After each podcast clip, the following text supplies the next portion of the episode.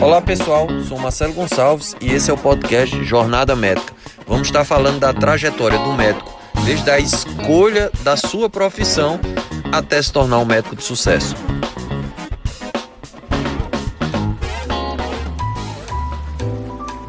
Olá Renata, Olá, tudo bem? Olá Marcelo, boa tarde. Como vai? Boa tarde, tudo jóia? Parabéns pela escolha do tema né? E um tema que, que eu gosto bastante de falar, né? Por tempos, o intestino, conhecíamos só aquela história de, de você se alimenta, uma parte do alimento é absorvido, né? De digestão. Então isso aí era o que as pessoas falavam, isso aí era o que os cientistas falavam, basicamente do intestino sobre isso, suas funções de relacionadas à absorção. Né? E hoje, nos últimos anos, o que a gente vem falando é de o intestino como órgão é, que tem múltiplos neurônios, mais de 500 milhões de neurônios, e ele é o, incrível e é um órgão que ele funciona, é um órgão, um sistema, né, o sistema digestivo, ele funciona independente do sistema nervoso central. Né? Existe um sistema chamado de sistema nervoso autônomo, que não precisamos pensar em digerir os alimentos, não precisamos pensar em liberar as enzimas, então ele funciona de certa forma independente. Né? Então, por isso do nome, o, o intestino, né, como o segundo cérebro. Né? Também é conhecido como cérebro visceral. É um outro nome que se dá ao intestino. Então, é incrível como um, um, órgão dentro do nosso corpo ter tanta autonomia, né? Que a gente sabe que, que a maioria dos nossos órgãos, eles dependem, muitos trabalham de uma forma involuntária, como o próprio coração, mas dependem do, de comandos do sistema nervoso central, não é isso? E aí o nosso intestino tá ali, muitas vezes é um órgão que a gente nem se importa em conhecer, né? Muitas pessoas acham que ele só tem a função de, provo de, de, de acumular o bolo, o bolo fecal, né? Uhum. Para poder fazer o cocô, né? Isso. Então, assim, muitas pessoas não, não, não entendem, não buscam ter conhecimento, quando na verdade é um órgão de extrema importância né? Muitas doenças, inclusive como eu iniciei falando, doenças emocionais podem estar relacionadas ao mau funcionamento né, desse órgão. Então é de extrema importância. Né? Eu acredito que muitas pessoas, eu convidei muita gente para estar participando, inclusive a live vai ficar salva né, no meu IGTV. Então, Legal. dando essa, essa possibilidade né, das pessoas depois buscarem esse conhecimento, essa informação, né? Como o senhor falou, mais de 500 milhões de neurônios, né? Ele tem e trabalha de uma forma independente. Mas aí eu já vou começando, doutor, fazendo uma pergunta. Se ele trabalha de uma forma independente, como é que ele se relaciona com o nosso cérebro? Então, ele tem, ele tem o, essa parte de independência, né, que é o que nós chamamos de sistema nervoso autônomo né, que as funções dele, que é a função de digestão, de produzir enzima, de motilidade, de certa forma a gente não precisa estar tá pensando, ah, agora eu vou digerir tal alimento. Já imaginou que se a gente tivesse que pensar em tudo que o sistema digestivo faz, né? Verdade. Então, é, o que nós pensamos é mais relacionado ao sistema nervoso central. Mas o interessante é que entre o intestino e o cérebro existe um eixo, existe uma rua. E essa rua ela vai e essa rua volta que é o chamado eixo intestino-cérebro. Então, a mensagem ela pode vir do intestino para o cérebro e essa mensagem pode vir do cérebro para o intestino. E aí hoje se fala em muitas doenças que estão relacionadas a esse eixo, doenças relacionadas é, à parte emotiva, né, uhum. e doenças relacionadas ao próprio aparelho digestivo. Poderia citar aqui de Alzheimer, depressão, síndrome do intestino irritável, é aquela gastrite nervosa, câncer. Então tem muita coisa em autismo, espectro autismo relacionado à desordem do eixo é, do intestino com o cérebro. Então tem muito conteúdo aí para gente, a gente falar. Impressionante. Eu também vi que o Parkinson também pode estar relacionado a essa uhum. questão, né? O autismo muito. eu conhecia, estou sabendo agora. Olha que interessante, gente ele tá todo interligado. A gente é, não pode um... dizer um órgão separado do outro, tá tudo ali muito conecto, né? Tem um trabalho bem interessante que correlaciona o, o, os partos cesáreos com partos normais e pelo fato do, do, do, nascimento, a criança nascer né, pela vagina, ele contato com a flora completamente diferente, ah. é, quem vem de um parto cesáreo tem 23% mais chance de ter um espectro autismo do que tem, quem tem um parto normal. Parto normal. Eu não quero entrar nessa polêmica.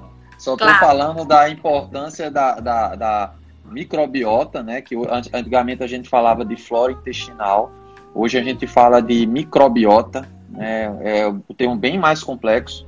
Então, o que a hum. gente sabe hoje, que a ciência fala, é que de todas as células do nosso corpo, uma é nossa e nove são de micro-organismos, de vírus, de bactérias, de protozoários. Né? Então, é, nós só somos 10%.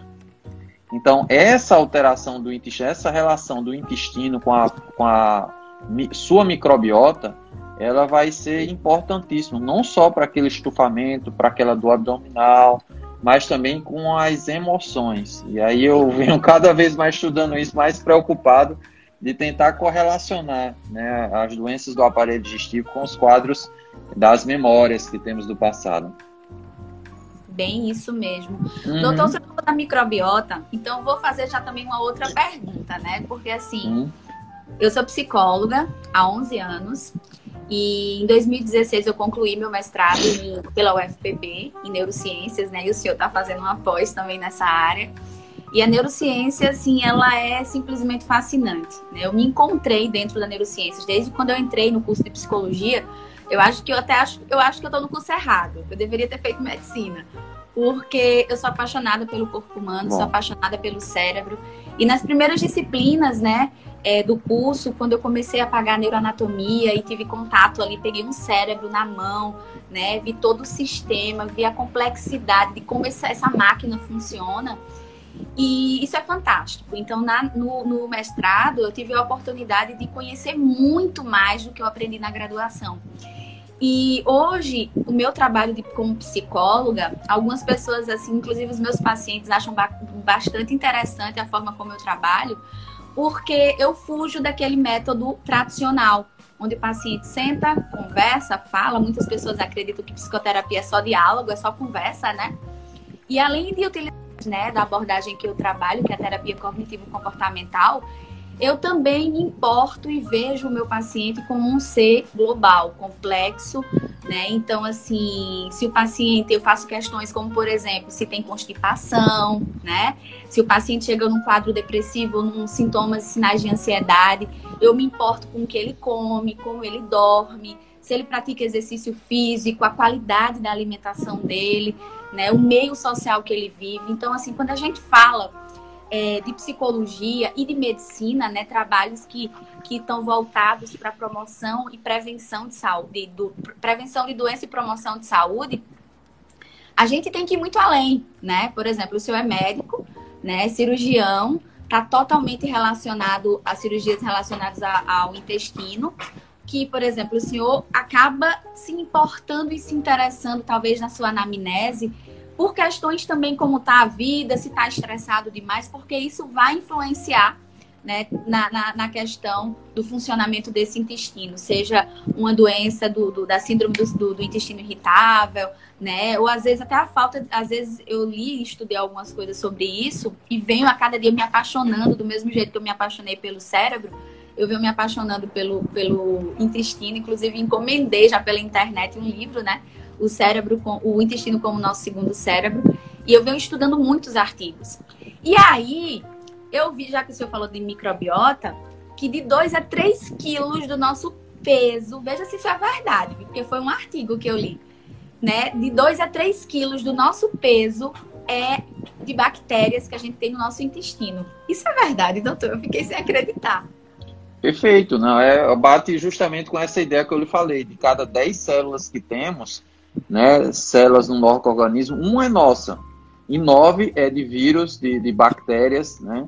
E é importante, é isso que, que as pessoas têm, têm, têm, têm que entender, que é importante essa microbiota, né? Essa, essas bactérias, vírus, fungos no nosso organismo, né? O intestino vai ser o grande, o grande né, hábitat desses micro-organismos, mas temos na pele, temos em uma série de outros locais isso aí. Né? E é importante essa convivência, né? Quando se comparem alguns trabalhos experimentais, é, o comportamento dos animais que são livres desses vírus ou têm uma carga de vírus menor, né? Comparando com os animais que têm uma carga de vírus normal, normal, né? Para cada um, mostra-se que esses, esses é, animais que não têm esses micro-organismos, eles são menos criativos, eles são menos felizes, eles têm distúrbios de motilidade, eles têm alterações emocionais, para você ver, só pegando o gancho da parte é, da neurociência, qual é o impacto da flora intestinal na, na neurociência, né? Então é importante, é importante as pessoas entenderem que essas bactérias que vivem no nosso, no nosso organismo, elas têm algumas funções importantíssimas. A função de defesa, né, a função de imunológica de, de proteção e tem a função de produzir algumas, algumas substâncias, entre elas importantes, como a vitamina K, vitamina B, ácido graxos, e trabalha no metabolismo de alguns hormônios. Então, e todo esse papel da microbiota é muito importante para o nosso organismo. Né? E o que é que vai influenciar? O que comemos e aí a, o grande tabu, né? O que pensamos o que pensamos também vai modificar a nossa microbiota. Afinal, falamos que é uma rua que vai e a rua volta. Então, o que pensamos vai alterar a permeabilidade do intestino, vai alterar a inflamação do intestino, vai alterar a mobilidade. Né? Então, é, é bem complexo e importante. Né? Ele está totalmente relacionado com o, as nossas emoções, né? Então, assim, o que a gente pensa acaba, a gente fala na psicologia cognitiva a tríade, né? Os nossos pensamentos, as nossas emoções e o nosso comportamento. A forma como a gente pensa está muito relacionado ao que a gente sente e automaticamente como a gente se comporta. Então, Perfeito. essa via aí, ó, é mão dupla, né? É mão dupla. Inclusive, o senhor, tá, o senhor falando dessas questões aí, eu acho muito interessante porque, é, por exemplo, eu tenho uma paciente que ela tem um, um, um problema, né? É, o termo agora do, do, do problema dela eu esqueci, mas alguma coisa no nervo vago. E esse nervo vago é ele que faz essa comunicação, não é isso? E ela acaba tendo desmaios, né? Ela tá, acaba tendo desmaios por conta desse problema. É uma síndrome, a síndrome vagal, se eu não me se eu, se eu não estiver equivocada. Eu acho que é a síndrome vagal, não é isso? É, exatamente. E quando eu fui estudar o problema dela, eu vi que ela também, né, os sintomas da síndrome está muito relacionado por gatilhos emocionais. Então, se esse nervo, né, se ele é, um, ele é um, uma, uma rua de mão dupla que recebe e leva a informação, a gente também não é só fazer psicoterapia ou ser acompanhado por um neurologista, mas também precisa trabalhar essa questão como eu estou me alimentando, será que o meu intestino também está absorvendo, né? Essas vitaminas como o senhor colocou. É, ele é responsável, o intestino é responsável pela produção da vitamina K, é isso? Isso faz parte, vitamina K, vitamina B12, ácido graxos, né?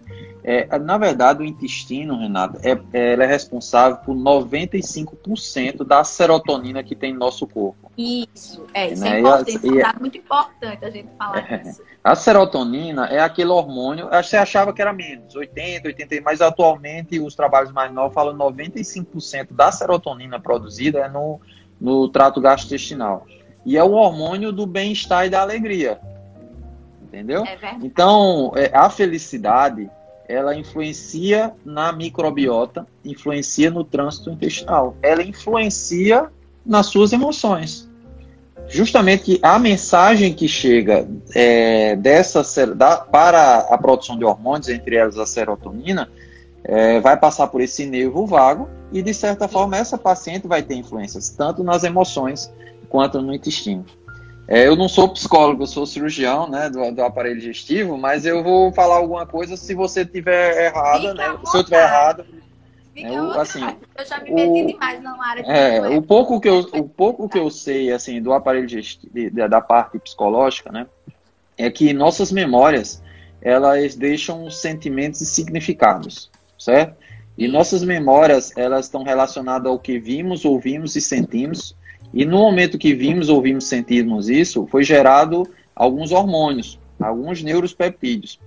E esses neuropeptídeos, eles influenciam no aparelho digestivo, influencia no estômago, influencia no intestino, hora dando constipação, hora dando diarreia, né? Então, queria falar, queria que você né, ajudasse também a gente nesse pensamento, é que claro. os pacientes que têm o ressentimento, o que é ressentimento? Não é aquela raiva, é o ressentimento.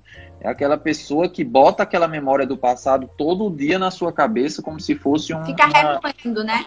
É, a gente ressentimento. na psicologia de, de pensamentos ruminantes. Ruminantes. Ele fica com aquilo e não, não consegue ressignificar. Aí o que é que acontece são os vícios emocionais. E esses vícios emocionais Tá né? quase um psicólogo. Quase. Esses vícios emocionais vão ser liberados uma série de, de, de hormônios. E esses hormônios vão estar no intestino. Então, hoje, quando chega um paciente para mim, tem paciente que faz endoscopia duas, três vezes, quatro vezes no ano, ele está procurando uma coisa que não vai encontrar. Nem vai ter o um remédio para encontrar, para melhorar. Né? Então, hoje em dia, eu sempre pergunto com muito amor, né? Assim, porque é difícil, é ainda é uma quebra de, de paradigma, tabu.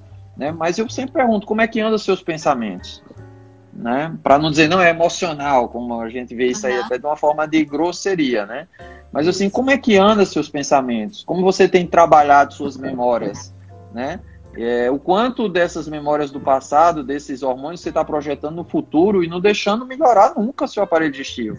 Aquela gastrite nunca melhora, aquele intestino nunca melhora, porque você está todo dia trabalhando ressentimento e renovando todos aqueles, aqueles hormônios. Aí não tem omeprazol que resolva. É verdade. Né?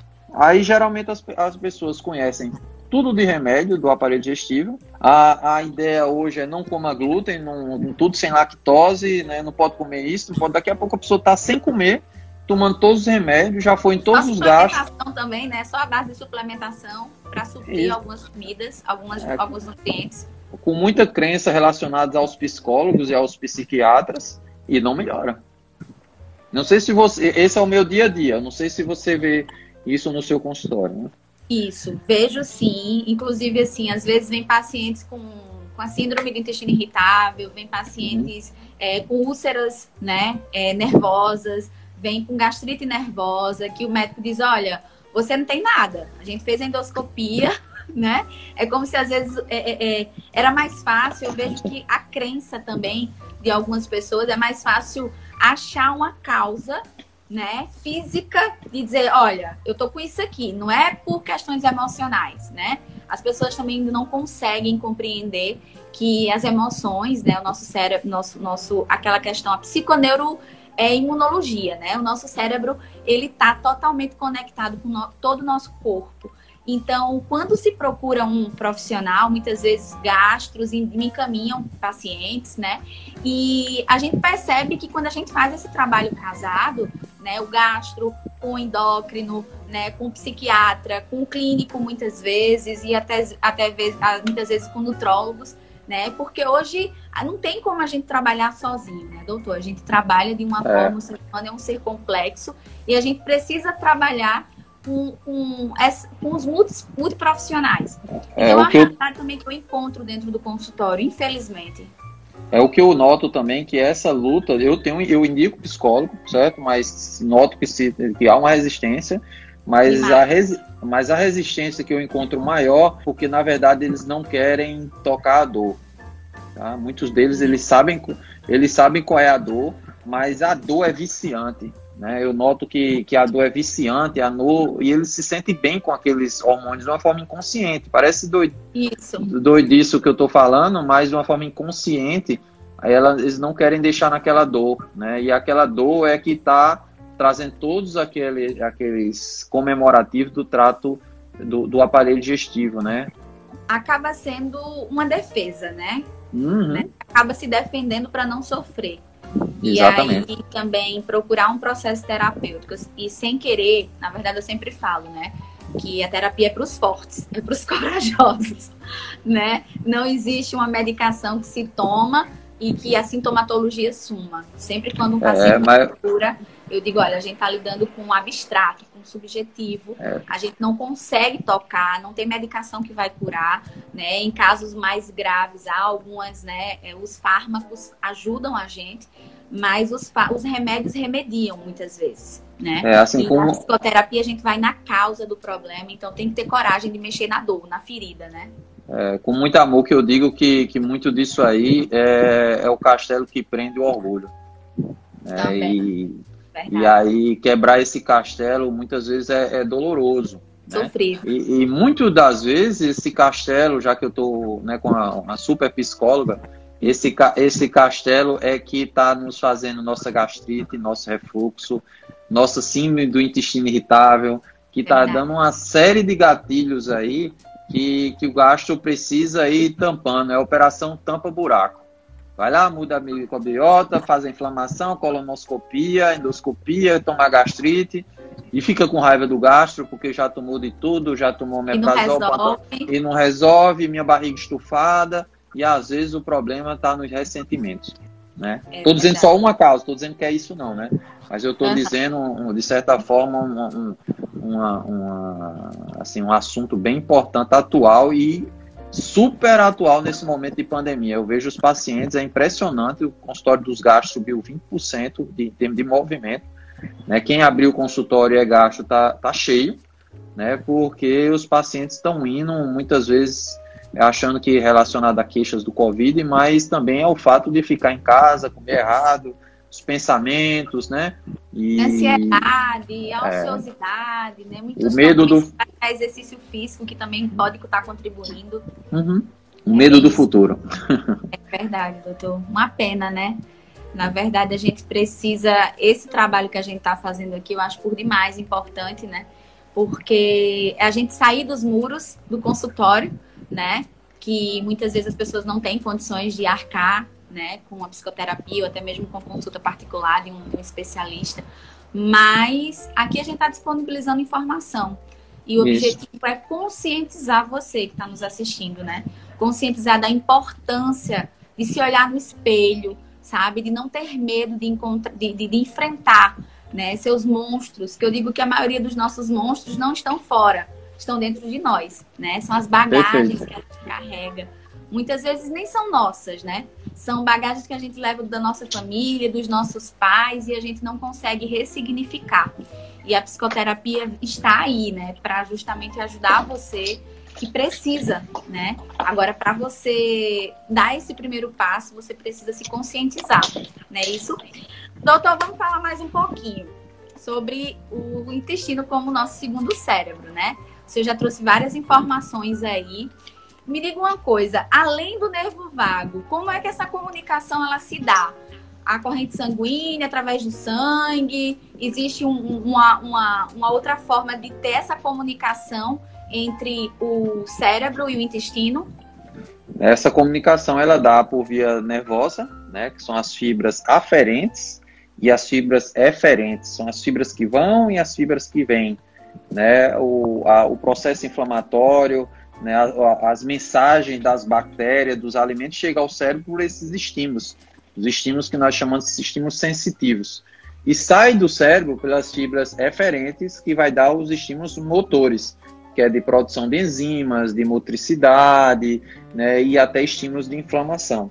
Mas também, se houver um processo inflamatório, no, por exemplo, no intestino, provocado por uma, uma intestino irritável, né, por uma doença inflamatória intestinal como doença de Crohn, ou até pela inflamação relacionada àquele, àquele alimento estranho, aquele, como é que eu, aquela pimenta que não, não comíamos, né, aquele tempero diferente.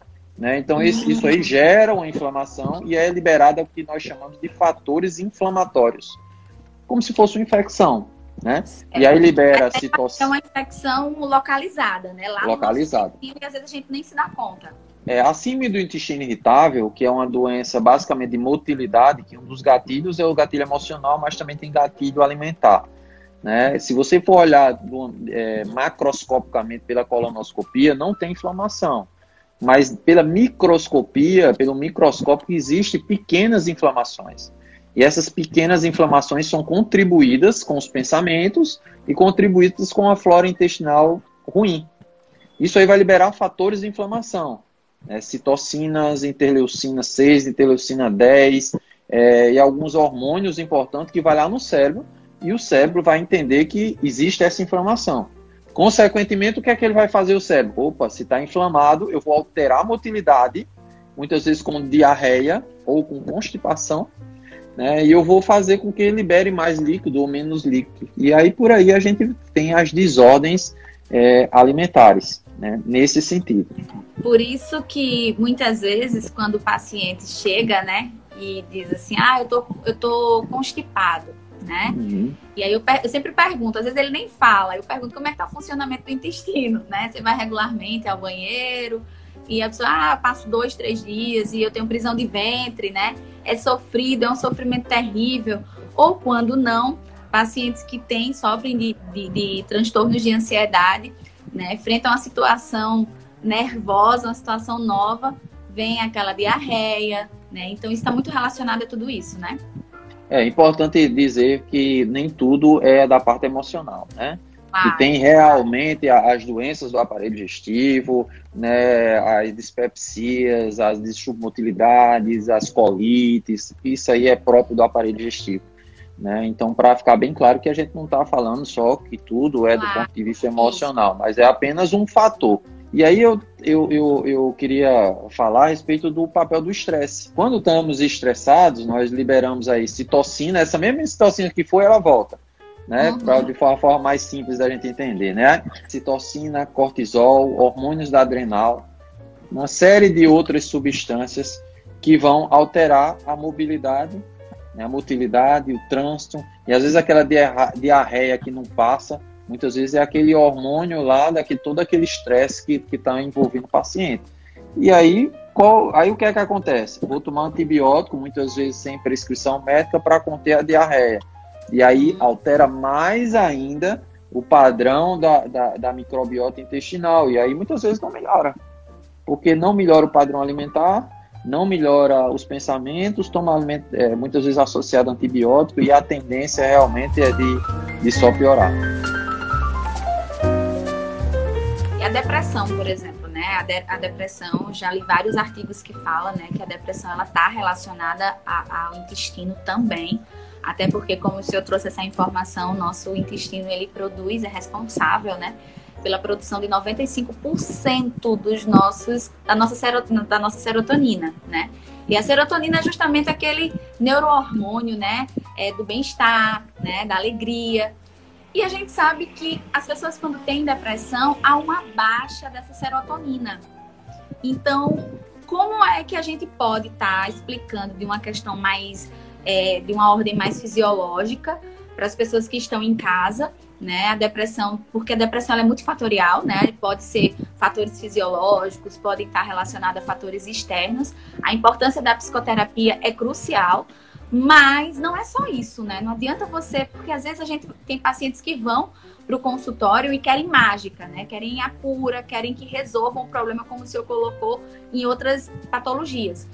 E há uma necessidade de uma investigação mais profunda, né? Tanto acompanha, o acompanhamento psiquiátrico, muitas vezes, quando, é, quando é uma depressão mais moderada ou grave, né? Mais severa, uma intervenção medicamentosa, mas às vezes a própria psicoterapia associada a um tratamento psiquiátrico, intervenção de fármacos, não resolve, né? Então, há, até porque as medicações elas podem interferir no, no, no funcionamento do nosso intestino, né? Então, assim, é uma coisa muito complexa. É, a, a Sofia aqui, aproveitando só, a Sofia me perguntou aqui, né? Doutor, é sabido que as doenças mentais podem causar algum problema físico e o contrário? Então, é justamente essa resposta né, que, eu, que eu tenho para lhe dar. É tudo associado. Né? Nós temos uma farmácia interna. Todos esses hormônios estão no nosso organismo. Certo? Sim. Serotonina, dopamina, ocitocina, endorfina, está tudo lá. Então, às vezes, queremos comprar na farmácia o que nosso organismo tem de graça né? Então, é. o, que é que a, o que é que a gente precisa? É ter os estímulos certos. Quais é os estímulos que podemos ter para que, de certa forma, isso aí seja mais equilibrado? Né? Já estamos trazendo um, que é o estímulo de uma dieta adequada. Se você tem uma dieta adequada, você tem uma microbiota que é 90% do nosso organismo vai estar equilibrado. Isso aí está influenciando muito determinante no seu quadro de no quadro paciente, né, de, de depressão. Uhum. O, o, o, depressivo, assim, de um contexto, de uma linguagem mais leiga minha, né, é aquela pessoa que está presa ao passado. E se ela está presa ao passado, uma série de hormônios estão dando a ela um vício e ela está trazendo toda hora aquela, aquela mensagem. Então, que tal produzir um hormônio diferente? Isso. Um hormônio positivo? E como é que vai, eu vou estimular essa serotonina, essa dopamina, essa ocitocina? Com coisas mais fáceis, né? Com um, um estímulo de pensamento positivo. Isso aí, Tentando equacionar, né? É, um estímulo de pensamento positivo. É a força do abraço, é o poder da gratidão, é o poder do perdão. Então, isso aí vai liberar uma série de hormônios no seu organismo, da sua farmácia interna, e vai economizar dinheiro para você. né? Agora, do, especificamente do ponto de vista do aparelho digestivo, tem de ter o ritmo intestinal, né? É, é, como parte de uma necessidade de manter essa microbiota, fazendo uma atividade física adequada muitas vezes repondo essa microbiota. A alteração dessa microbiota é uma coisa que está super em moda, chama moda assim, né? Se falando muito que chama-se disbiose. Né? Então, quem tiver interesse, dá uma pesquisada na internet. Aí pesquisa. É um termo é, novo, viu? Vou ter que é, pesquisar. A relação entre disbioses e as doenças mentais é, de comportamento. Isso é, é fantástico, é, é, essa linha de pensamento, tá? E, e, e até tem trabalhos os que, que pegaram é, uma, uma linhagem de animal e uma, uma parte ficou com a mãe e a outra parte ficou distante da mãe. E esse estresse gerado por esse, esse, essa linhagem que ficou longe da mãe modificou completamente a microbiota de, de, desses, desses filhos que estavam distantes. Então, para você ver a influência do estresse no padrão de microbiota, das emoções no padrão da microbiota. Então, se do ponto de vista do aparelho digestivo, o que precisamos é controlar bem nossa microbiota, muitas vezes com, com reposição, né, com associação com a atividade física, e aí eu diria que é sine qua non, é muito importante o trabalho psicológico né, rever os conceitos que tem de memória, de tudo isso aí. E claro que, que vai precisar de uma endoscopia para ver se tem uma gastrite, vai precisar de endoscopia. Né? É, ver se tem um H. pylori. Coitado do H. pylori é sofrido a vida do H. pylori, viu? Que muita gente bota tudo nesse coitado desse H. pylori, né? E fazer uma colonoscopia, é, avaliar com a nutricionista, e aí eu tô vendo que tem muita nutricionista no grupo, eu acho Renata, se a gente não falar da nutricionista, viu, vai ser, vai ser falta para o pessoal. Inclusive, Romeiga é... entrou aí. Um beijo, Romeiga. Exatamente. É vamos, vamos, vamos falar que, do que o papel da nutricionista e do educador físico é, claro. é de extrema importância, entendeu? É o e aí não adianta junto, né, que a gente falou é. anteriormente. E não adianta conhecer todos os gastos da cidade, porque muito possivelmente eles não vão resolver alguns determinados problemas, e aí já conheceu toda aquela classe, omeprazol, pantoprazol. Né? Quando os pacientes chegam para mim, ó, doutor, já tomei omeprazol, pantoprazol, esomeprazol, já tomei tudo, não melhor.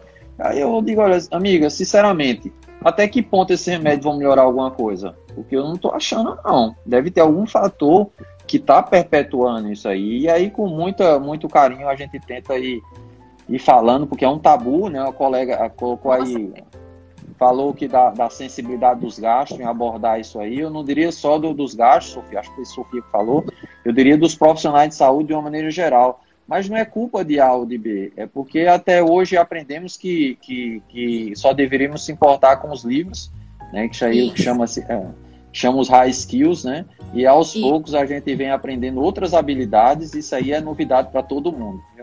Essa, essa ideia multidisciplinar o que o senhor está falando, eu, eu, eu vivencio muito dentro do consultório, né? Quando eu pergunto para os meus pacientes o que é que eles estão comendo, por, por exemplo.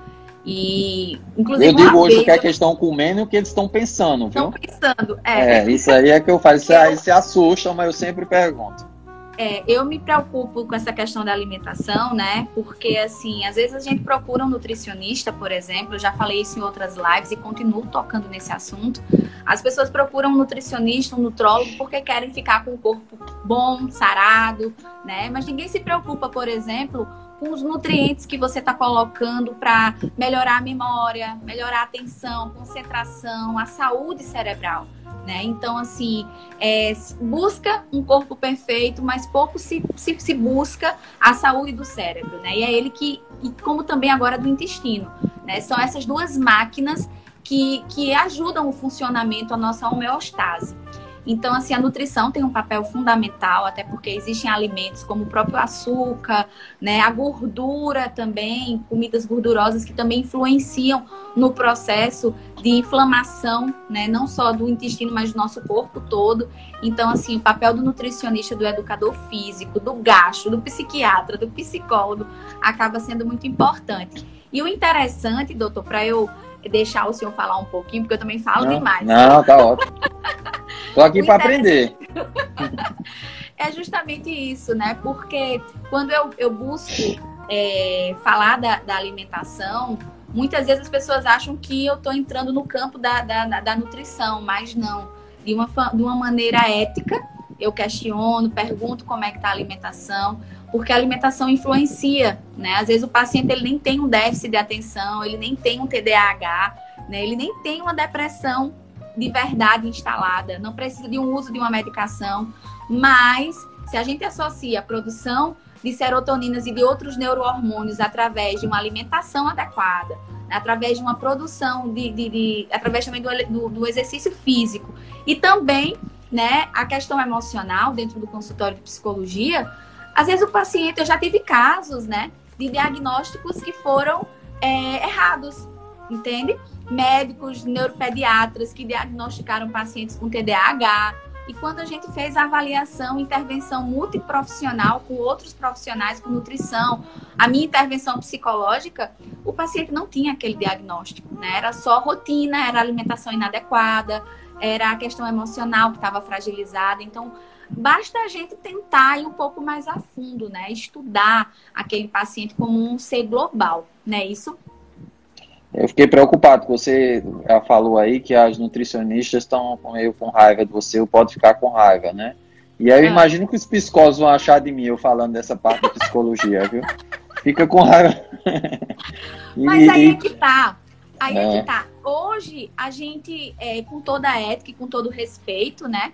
Eu tenho muitas amigas nutricionistas, inclusive é, eu sempre indico, né? Eu fiz, ó, é, como tá a alimentação, tenta adequar essa alimentação e vou encaminhando para as colegas, né, nutricionistas. É. Eu já pensei em fazer até graduação ou meu doutorado na área de nutrição. Bom. Mas é porque também nós somos o que comemos, né? E o intestino e... também fala sobre isso. A é forma interessante. que a gente alimenta vai estar muito relacionada às doenças que a gente pode ter.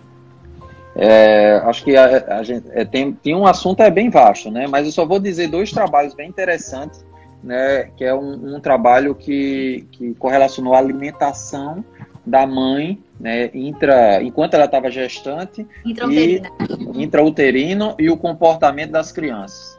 Então é impressionante nos trabalhos que mostram, mostram que as alterações de comportamento da criança ou daquela inibição excessiva ou daquela agitação, aquela de criança que não para, isso aí relacionado como foi o padrão da alimentar da mãe durante a gestação. Você deve conhecer milhões de trabalhos nisso aí, né? Já. E essa, e essa, e essa questão da, da microbiota é tão séria que hoje em dia se fala em transplante de fezes. Não sei se você Isso, já ouviu falar, falar, em transplante de fezes. Já ouvi falar. É, um dos trabalhos é que pegou alguns ratos que eram mais é, introspectivos, tímidos, né? E um, bom, eles têm como avaliar isso, tá? Os trabalhos. E outro grupo de, de ratinhos mais agitados e pegou, trocou as fezes. Impressionante que eles também mudaram o comportamento. Olha que né? interessante. Então já existem alguns trabalhos, né, de uma forma séria, é, assim com todos os critérios de como ser dieta, relacionando é, a necessidade de alguma coisa próxima ao transplante de intestino é, existir para os próximos anos, inclusive no controle da diabetes, no controle da, da resistência insulínica, no controle da esteatose hepática. É muito interessante esse tema, é apaixonante. É verdade. É, o senhor falando dessa questão das fezes, eu li um artigo falando sobre avaliação genética e essa avaliação genética, esse estudo genético, é feito justamente pelas fezes, né? Então, assim, É, é, inclusive, é de um médico. Eu acho que ele é, ele é neurologista, mas ele trabalha com essa questão genética lá do Rio Grande do Sul, né? E, e ele, ele faz esse trabalho onde ele avalia as fezes do paciente e pelas fezes ele consegue prever as doenças possíveis que o paciente pode ter, desenvolver daqui a algum tempo, né? É, isso então, aí é, é um, muito interessante. é interessantíssimo e super atual. Existem outros. Aqui, o que se fala hoje muito é em genética e epigenética. Então, Isso. epigen- epigenética também já é um termo bem atual, que é mais ou menos assim, esse exemplo. Você tem uma família de obeso. Então, obrigatoriamente, o- quando nascer mais uma criança naquela família, ela não vai ser obesa. Ela tem o gene, Isso. certo? Agora, o comportamento dela, o que ela vai ouvir, o que ela vai sentir, qual é a relação que ela tem com o alimento, de atividade física, é que pode ou não trazer ela como um obeso. Então, isso aí chama-se epigenética. Genética. né? E aí quebra um monte de, de historinhas que a gente escuta de eu sou assim porque minha família é assim, eu sou assim porque é um karma de família trazer isso, então aí eu mando para você resolver. Né? É, aí a gente, a gente acaba é, muitas vezes se acomodando, né? Tipo, ah, porque minha família é obesa, ou porque minha mãe foi depressiva, ou porque minha avó tem algum transtorno mental, eu vou ter que ter, né? Então, aí é a reprogramação, né? É, justamente. A gente começa a avaliar que você é responsável, de fato, pela Uhum. sua vida. É um termo que eu uso muito, né? Pau que nasce torto só morre torto se quiser, né? Então, as Perfeito. coisas hoje estão nas nossas mãos, né? A tecnologia, a medicina, a psicologia. Hoje a gente tem como avaliar até as doenças que a gente pode desenvolver daqui a algum tempo e tá tudo relacionado mesmo ao comportamento. A forma como a gente pensa, o comportamento alimentar, a rotina do sono também, né? A higiene de sono, a qualidade desse sono, atividade física, então tá tudo muito conectado aí. É, outra coisa, doutor, eu tenho uma dúvida relacionada às doenças autoimunes, né? É, é, a gente, o senhor falou também que o intestino também está relacionado com isso, né? A microbiota também está relacionado com o sistema imune. Muito. Como, como funciona isso? Por exemplo, se a pessoa tem uma doença autoimune, é, como o intestino ele pode estar contribuindo ou a forma de, de trabalho? Porque realmente é uma curiosidade minha. Então, como eu falei, é, a microbiota, né, que é, a gente já conversou o quanto ela é presente no, no nosso organismo. A microbiota, ela tem basicamente é, a função de imunologia, então ela se influencia na parte imunológica, e a doença autoimune é uma doença imunológica. Ela influencia na barreira do intestino, então as substâncias que podem influenciar negativamente nas doenças a, é a microbiota que protege. E esses estímulos para a produção, de repente, de uma imunologia errada, uma imunologia para o próprio organismo, que isso aí é a doença autoimune. Então, muitas vezes, é a história da genética e da epigenética. Você nasceu com os genes. Agora, cobrir ou descobrir o gene vai depender muitas vezes do seu estilo de vida, do, da sua relação com os pensamentos, da sua relação com a memória, do seu, da sua alimentação, né? E muitas vezes o gene vai ser se desenvolver independente das situações. Mas o fato que as razões que podem levar a descobrir esse gene, e uma delas é a microbiota, com seu padrão de proteção imunológica, seu padrão de produção de defesa, e na produção de uma série de ativadores inflamatórios ou de ativadores anti-inflamatórios. Então, a microbiota é capaz de produzir inflamação ou proteção contra a inflamação. Tá? Isso Sim. aí vai gerar uma, uma balança, se vai inflamar ou se não vai inflamar. E se eu tenho uma microbiota boa ou se eu tenho uma microbiota ruim. Né? E Entendi. se eu estimulo mais ou se eu estimulo menos. Agora, se eu tiver o gene lá, se minha família for uma família que já tiver uma predisposição a uma doença autoimune, esses meus estímulos é que vão, vão fazer com que aquela minha doença aflore em um grau, é, ou num grau mais leve, ou num grau mais avançado. Então, tudo isso é correlacionado. E eu queria fazer uma outra pergunta, né? Uhum. É, na psicologia, desde muito pequena, né, as crianças, é, muitas mães, às vezes até mesmo por ignorância, elas não, não, não incentivam seus filhos a olhar o cocô, né? Acha que o cocô é nojento e a criança muitas vezes, né, de uma forma muito inocente, vão lá, pega o cocô, né, toca. e muitas vezes até colocam na boca. Essa colocação que eu estou fazendo é porque existem muitos adultos, né, que têm nojo do cocô, não olham nem o cocô. E em alguns estudos que eu fiz em relação à, à questão mesmo, né, lendo alguns artigos, existe uma tabela, né, e com os tipos de cocôs, é isso? Existe, não existe? Existe. Existe. Então, então, a gente precisa olhar o nosso cocô. O nosso cocô ele pode estar tá falando algo que não está legal no nosso organismo. A gente precisa olhar e avaliar e entender para poder procurar ajuda. É, inclusive tem tabela, essa mesma tabela que você falou, correlacionando com o, o, comportamento. Tá, o comportamento. Certo. É, é o padrão do cocô relacionado a comportamento, por incrível que pareça, mas tem. Mas na verdade é o padrão da microbiota que vai estar sendo refletida. Então, se tem muito alimento não digerido, se tem sangue, se está muito diarreico por muito tempo, ou se está muito endurecido, se está quebrado, se vem sangue ao redor dele, se vem sangue junto dele. Então, quando pagamos aí na, na faculdade disciplina de gastroenterologia, tem um dia, uma aula que é só falando sobre isso. E a gente, quando opta por seguir essa, essa, essa carreira de, de gastroenterologista, é muito importante a gente estar tá avaliando né, a, o padrão da, da, das fezes. E às vezes, o que a gente chama é o sinal de alerta. Às vezes, o sinal de alerta de uma doença mais séria vem da mudança do hábito intestinal, do hábito das fezes. Então, então muitas já, vezes. Já está sinalizando já... ali, muitas vezes a pessoa ela não, não, não consegue visualizar isso, é, né? Já tem caso, assim, eu tenho um caso no consultório de doença de Crohn, retocolite ulcerativa, câncer do aparelho digestivo, síndrome irritável, que foi diagnosticada com o padrão das fezes.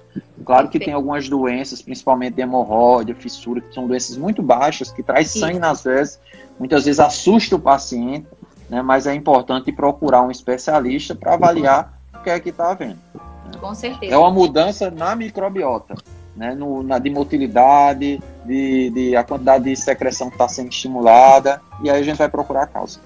É, em um dos meus estudos, né, quando o feto ele é fecundado, né, e a mulher engravida, a primeira coisa que se forma é um tubo, né? As pessoas, é, eu li num artigo que esse tubo, a ponta do tubo é a boca, e a outra ponta do tubo é o ânus. Ou seja, esse tubo é o intestino. Então, é isso. O intestino ele é o primeiro, primeiro órgão que é formado quando é, se forma um feto. É um dos primeiros órgãos, né? E na terceira, quarta, quarta semana de, de, de gestação já começa a formar um, alguma, alguns traços da embriologia que vão vai lembrando o intestino, né? Intestino. Assim como as células nervosas né, vai claro. formar o tubo neural, né, e desse tubo neural aí é que vai, vai depender da camada, é que vai dar tal órgão, tal órgão. Isso aí acontece depois da terceira, quarta semana de gestação. Perfeito. E alguma modificação que houver aí vai influenciar nos órgãos o resto da vida. Inclusive no padrão alimentar da mãe Nossa, e, nos, e, e, e a influência dos hormônios que são liberados pela farmácia interna da mãe, muitas vezes do diálogo interno dela, né, é, durante essa fase.